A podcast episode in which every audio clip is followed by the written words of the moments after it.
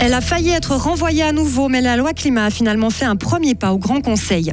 Recevoir son héroïne comme médicament à la pharmacie, c'est possible depuis peu. La Confédération a simplifié sa remise. Enfin, courir autour du Mont Giblou tout le week-end pour la bonne cause. Christophe Mollard va récolter de l'argent pour les familles d'enfants qui ont le cancer. Météo de demain à mardi, bien ensoleillé et assez chaud sous un faible courant de bise. Isabelle Taylor, bonjour. Bonjour tout le monde. Fribourg débat de son avenir climatique. Les députés du Grand Conseil ont discuté ce matin de la future loi climat. Elle avait déjà été renvoyée au gouvernement en février dernier et l'UTC a tenté encore une fois aujourd'hui de repousser ce projet. Le parti voulait attendre le résultat des votations du 10 juin prochain au niveau de la loi climat. Mais le Grand Conseil a refusé de reporter une nouvelle fois ces discussions. Un soulagement pour Julia Senti. Il y a trois ans, la députée socialiste avait déposé une motion qui est à la base de ce débat sur la loi climat. Je suis contente euh, que le Grand Conseil est entré en matière. Je suis un peu déçue que le groupe UDC euh, s'oppose toujours. Ça, vous ne le comprenez pas? Non, je le comprends pas parce que on avait, je pense que c'était l'année passée où on avait une discussion parce qu'il y avait une sécheresse par exemple et puis il y avait, il fallait de l'argent pour euh, compenser les paysans qui ne pouvaient pas produire. Et puis ça, c'est un effet climatique. Et puis à mon avis, il devrait aussi entrer en matière ou au moins proposer des solutions égales pour une... Oui, il nous faut une solution. Aujourd'hui, c'est historique quand même. Fribourg va avoir cette loi climat. Si elle sera votée, oui. Alors euh, on espère qu'elle ne sera pas vidée de son contenu. En examen de en examen de détail, les députés fribourgeois ont notamment décidé que l'administration cantonale devra émettre zéro émission de gaz à effet de serre en 2040. Une heure de parking euh, gratuite dans tout Fribourg, sauf à la gare. C'est le but d'une initiative communale lancée aujourd'hui. Des représentants de plusieurs parties des domaines de la restauration, du commerce et de l'artisanat souhaitent rendre la ville plus attractive. Ils prennent pour exemple les communes d'Estavayer, de Gain ou de Payerne et certains grands magasins de la périphérie. La récolte de signatures court jusqu'au mois d'août. La prescription euh, d'héroïne est assouplie depuis avril. Le Conseil fédéral a pris cette décision après les expériences positives vécues durant la pandémie. L'objectif est de rendre plus flexible le suivi thérapeutique pour mieux s'adapter aux besoins des patients. Les personnes dépendantes à l'héroïne peuvent recevoir leur traitement en dehors des centres ou le prendre à la maison, mais à certaines conditions. Les précisions de notre correspondante à Berne, Marie Vuillemier. La remise d'héroïne a été introduite dans les années 90 dans la foulée des scènes ouvertes de la drogue. Elle a toujours été plus strictement encadrée que les autres méthodes de substitution, mais elle a largement fait ses preuves, souligne le Conseil fédéral. La santé des personnes dépendantes et leur situation sociale se sont nettement améliorées. Aujourd'hui, la population concernée vieillit et est de moins en moins mobile. Au centre de traitement ambulatoire des addictions Suprax à Bienne, 65 personnes suivent un traitement à l'héroïne. La moyenne d'âge se situe entre 45 et 60 ans.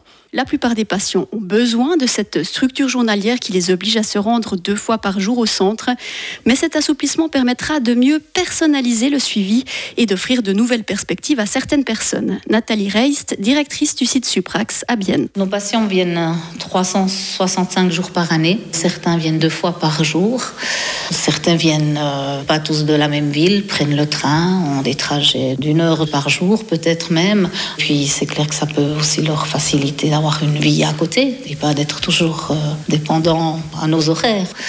Nous avons des personnes qui sont aussi dans des homes, qui ont aussi euh, des soins à domicile. Certaines personnes travaillent, donc ils ont déjà leur structure journalière bien organisée, leur réseau social assez organisé, peuvent très bien se débrouiller. Les conditions pour assouplir la remise d'héroïne restent très strictes et encadrées par un médecin.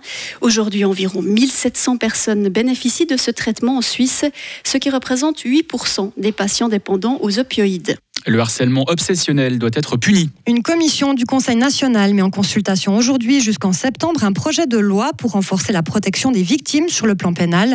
Pour les parlementaires, la traque ou la menace, par exemple, doivent être punies, qu'elles aient eu lieu dans la vraie vie ou sur les réseaux sociaux.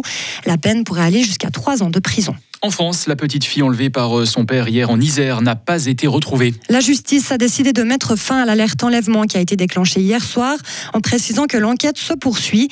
La fillette de 10 ans a été enlevée pendant qu'elle était avec sa mère dans la rue. Son père et un complice encagoulé ont gazé avec du produit lacrymogène la mère de la petite fille alors qu'elle marchait toutes les deux pour aller à l'école. Grosse découverte, les moustiques euh, préfèrent se reposer au frais. C'est la conclusion d'une étude de l'Université de Zurich. Les chercheurs leur ont proposé trois boîtes avec différentes températures et leur préférence allait toujours à la boîte la plus fraîche. Ce phénomène était d'ailleurs de plus en plus marqué au cours de la journée à mesure que la température ambiante augmentait. Tout ça peut être très utile pour mieux prévoir les épidémies transmises par les moustiques. Courir durant presque une journée entière, c'est le défi que s'est lancé Christophe Mollard. Le Fribourgeois va courir 100 km autour du Mont Giblou entre demain et dimanche. Il va effectuer 10 boucles de 10 km pour un total de 6000 mètres de dénivelé. Il va faire tous ses efforts pour les enfants malades. Il y a deux ans, cet adepte des courses d'endurance avait déjà relevé un défi de ce genre dans la zone de la Tuffière. Cette année, le départ sera donné à Villarlot au pied du Giblou. Christophe Mollard nous explique pourquoi. Au départ, j'ai peut-être pensé faire une traversée d'un point à un autre. Euh, mais c'était peut-être plus compliqué pour l'organisation. Et là, voilà, je vais, je vais faire de nouveau sur des boucles. C'était, la dernière fois, c'était sur 24 heures, où on avait fait 130 km et puis 3000 et des poussières dénivelées. C'était bien passé. Et puis là, je suis remotivé. On a eu tellement d'émotions euh, pendant la tuffière qu'on a envie de relancer ça encore une fois. Cette année, Christophe Mollard va courir pour l'ARFEC qui soutient les familles des enfants atteints d'un cancer. Son ami responsable de la logistique, Stéphane Cura, nous présente cette association. Aujourd'hui, elle a une trentaine d'années, environ 800 membres qui font partie de, de cette ARFEC. Et puis, il donne un coup de main aux familles pour l'accompagnement, l'hébergement des camps, des sorties familiales. Et puis aussi, par exemple, ben, tout ce qui est parking, euh, pour quand ils vont régulièrement aux hôpitaux qui coûtent assez cher, ils les aident, ils aident ces familles proches euh, de leur confort et puis afin de les soutenir euh, au plus proche. Et si vous souhaitez vous aussi faire partie du défi, vous pouvez parrainer Christophe Mollard. Les informations se trouvent sur notre site et application Frappe. Retrouvez toute l'info sur frappe et frappe.ch.